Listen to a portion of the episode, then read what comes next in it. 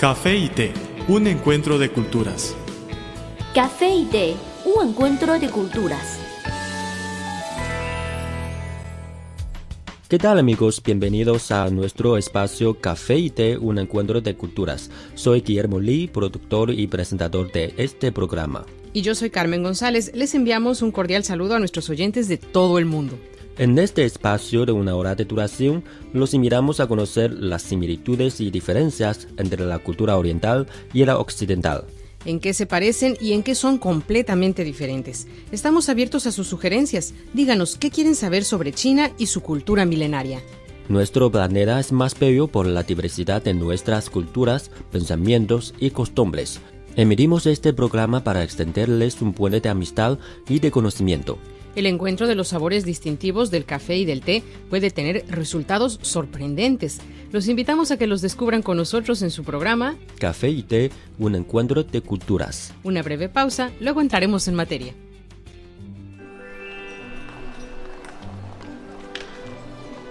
Había una vez una taza de café que rondaba sola por la barra de un restaurante. Pero un día apareció una taza de té y ambos se hicieron amigos. El encuentro de dos culturas se tornó en una mezcla de diversión. ¡Eh, eh! Y conocimiento. Esto es Café y té, un encuentro de culturas.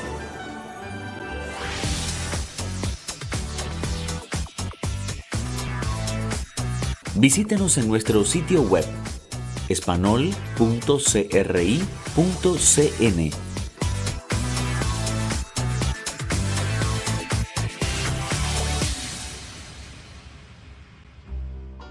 escuchando Café y Té, un encuentro de culturas. Carmen González y Guillermo Lee les damos las gracias por permitirnos acompañarles, ya sea a través de las ondas radiales o de Internet.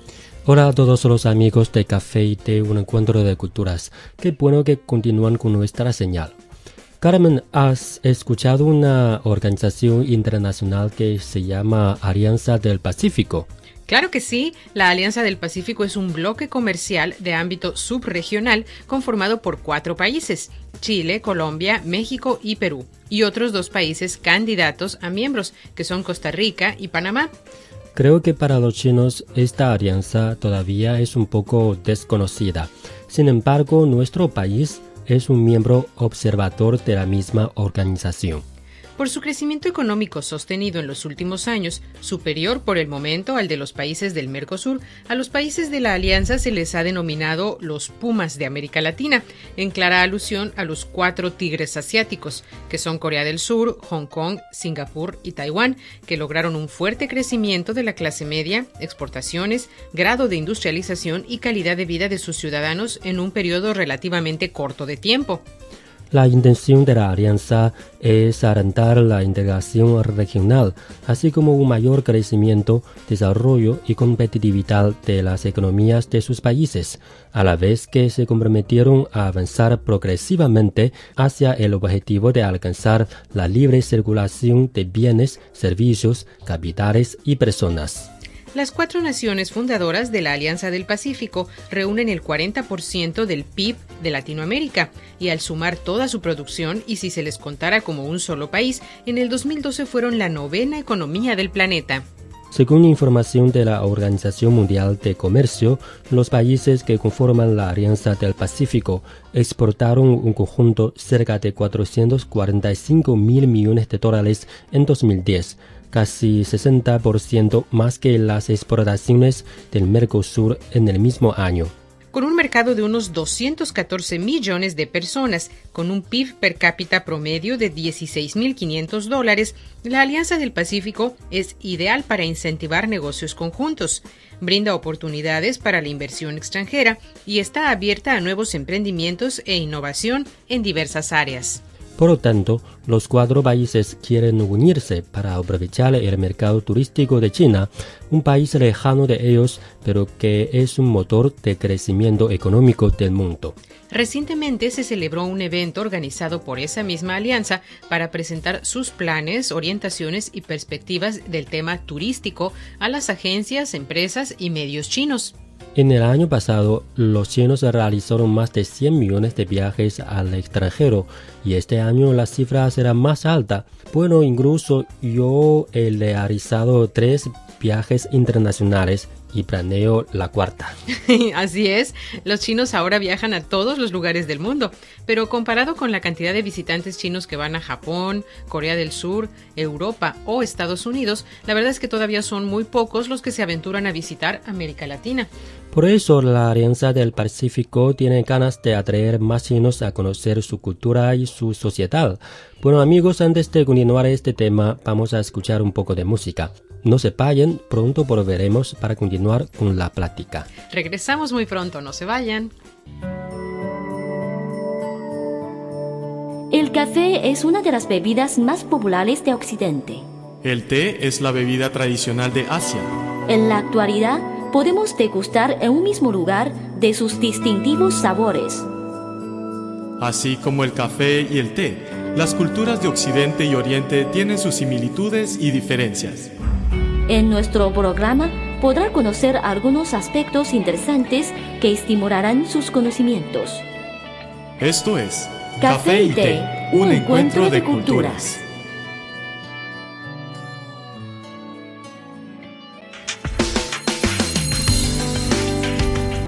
Visítenos en nuestro sitio web espanol.cri.cn.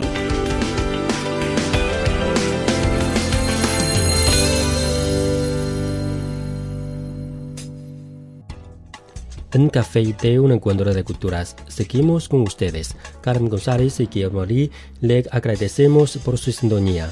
Gracias por acompañarnos en su programa Café y Té, un encuentro de culturas. Continuamos con nuestro tema de hoy, la promoción del turismo en los países que conforman la Alianza del Pacífico. Viajar a los diversos destinos de la Alianza del Pacífico puede resultar una experiencia inolvidable. Los cuatro países que conforman este bloque, Chile, Colombia, México y Perú, están llenos de maravillas naturales muy diversas, además de una cultura mineraria, tradiciones y gastronomía fascinantes. Ya sea por las playas de la Riviera Maya en México y las de San Andrés en Colombia, la magia del desierto de Atacama, en Chile, o la selva amazónica peruana, del legado prehispánico de Machu Picchu, Teotihuacán, o la isla de Pascua, o la riqueza colonial de Cusco o Guanajuato, pasando por las vibrantes metrópolis de Santiago, Bogotá, Lima y México, algunos de los mejores restaurantes en el mundo, la Alianza del Pacífico lo tiene todo. Con tan importantes recursos turísticos, la parte latinoamericana quiere que más chinos puedan disfrutarlos. El cónsul económico y comercial de Perú, Vladimir Cosera, nos dijo por qué el mercado chino es tan importante. Bueno, el mercado chino es el mercado de estudiar. Nosotros teníamos ya presencia, en mi caso tengo presencia en China desde el 2008, ah, porque acá no solamente se está viendo el tema comercial, sino también inversiones. Perú es el principal, uno de los principales receptores de inversiones chinas en América Latina. Y también ahora, esta es la primera vez que estamos haciendo un esfuerzo conjunto de eh, la Alianza del Pacífico para atraer turistas chinos. Hasta hace poco no era fácil para un ciudadano chino viajar al exterior, ahora viajan muchos. El año pasado 107 millones, este año probablemente más de 120 millones y creemos de que hay un gran potencial porque China se está internacionalizando para que los ciudadanos chinos conozcan el Perú. Bien amigos, los dejamos por un ratito, pero no se vayan. Después de esta breve pausa musical, continuaremos charlando sobre la promoción turística de la Alianza del Pacífico. Volvemos pronto.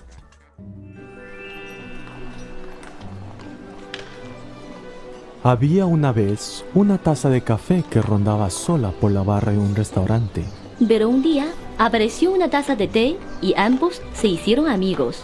El encuentro de dos culturas se tornó en una mezcla de diversión. ¡Eh, eh! Y conocimiento. Esto es Café y Té, un encuentro de culturas.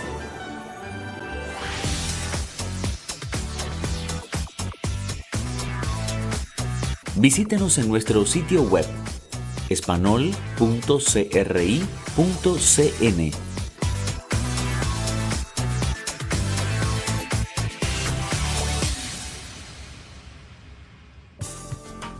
Hola a todos los amigos de Café y Té, un encuentro de culturas. Bienvenidos otra vez a su programa. Soy Carmen González. Soy Guillermo Lee. Con mucho placer le reiteramos la bienvenida. Gracias por su compañía. Seguimos hablando el tema de hoy. Ya les hemos platicado lo que es la Alianza del Pacífico y su intención de atraer más turistas chinos.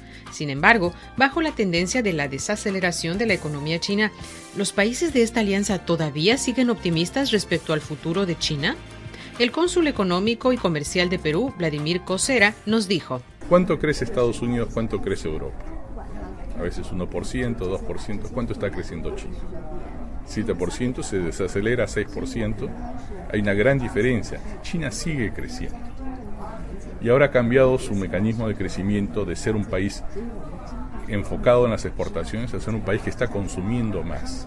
Ustedes mismos, chinos jóvenes, tienen una mejor, un mejor nivel de vida que sus padres y que sus abuelos. Ahora se está viendo consumo acá porque es parte de la política de gobierno, se está elevando el nivel, la calidad de vida en China. Y eso va a continuar. O sea, aquí hay dos formas de ver el problema. Hay algunos que ven, ah, el vaso está medio vacío. Nosotros decimos, no, el vaso está medio lleno. Entonces nos enfocamos en lo positivo. Y eso nos va a permitir seguir programándonos y trabajar hacia el futuro, porque hay que, ser realistas. China sigue creciendo y sigue expandiendo. Nosotros acabamos de tener un gran éxito en traer nuestro primer eh, contenedor de aguacates, eh, nosotros le decimos paltas, de avocados a China. Ustedes, de repente, sus padres nunca habían consumido un avocado, un aguacate antes. Ahora estamos viendo una tendencia de, consumo, es un producto sano, es un producto que en todo caso eh, muy bueno, sin arancel porque tenemos un tratado de libre comercio. Entonces, estamos observando esas tendencias. Eso es el tema comercial. El tema comercial hablaba también de las prendas de alpaca, prendas de lujo, que la gente joven le está gustando cada vez más. Tema turismo. El chino joven está viajando ya no es que hay que juntar pues 30, 40 personas para mandar un tour, no, tú agarras tu pasaporte, vas, pides una visa, te ponen la visa o a veces no necesitas visa, bueno, pasan por Estados Unidos ahora con visa de 10 años y se van a Perú, se van a Colombia, México, Chile, o sea, ya eso está cambiando. Mi trabajo es justamente observar esas tendencias de cambio. Yo no las influyo, se dan, pero sí veo qué cosa es lo que hay que hacer y le recomiendo a mi gobierno hay que hacer esta clase de cosas. Nos está funcionando y nos va a seguir funcionando. Además, ahora la alianza cuenta con cuatro miembros oficiales y varios observadores.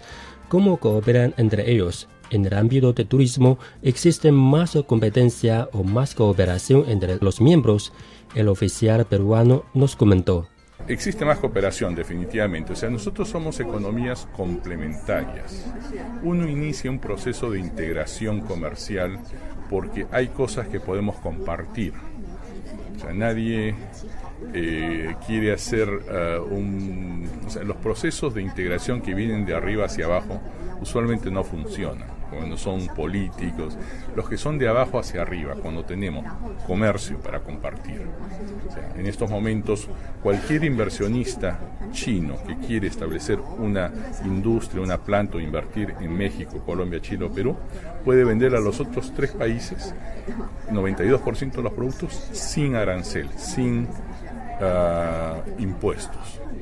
Entonces hace mucho sentido Perú ya tiene un tratado de libre comercio con China, entonces también nos ayuda mucho a, establecer este flujo entre dos países, dos economías, y como digo, somos, en el caso de la Alianza del Pacífico, economías complementarias. Nos apoyamos mucho, tenemos algunas cosas que competimos, obviamente, pero en la mayor parte de las cosas tenemos para intercambiar. A lo mejor a partir del próximo año se pueden ver a más chinos paseando por las calles de Lima, tomando el sol en Yucatán, esquiando en las montañas de Chile o explorando Bogotá. Yo ya sé a dónde voy al año que viene.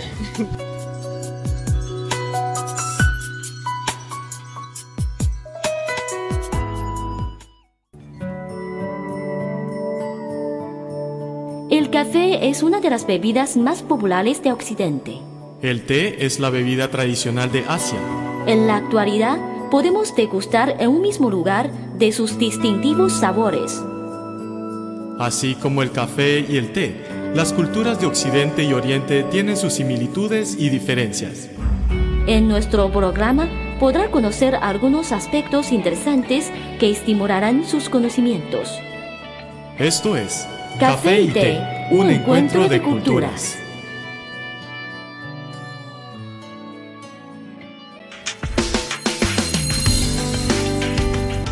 Visítenos en nuestro sitio web espanol.cri.cn.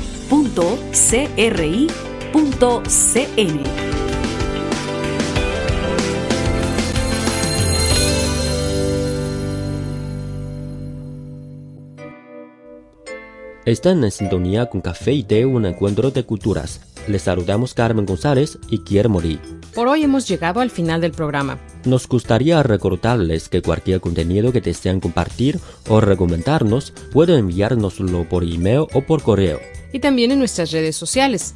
En Facebook nos encuentran como Radio Internacional de China y en Twitter síganos como arroba CRI Espanol. Con muchísimo gusto recibiremos sus sugerencias y comentarios. Aquí tienen nuestra vía de contacto.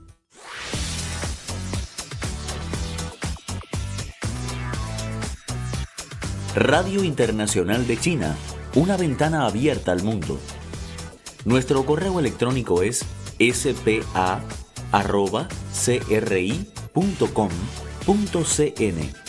o bien puede enviarnos una carta a la siguiente dirección. Departamento de Español, Radio Internacional de China, Avenida Shichinshan 16A, Código Postal 1040, Beijing, República Popular China.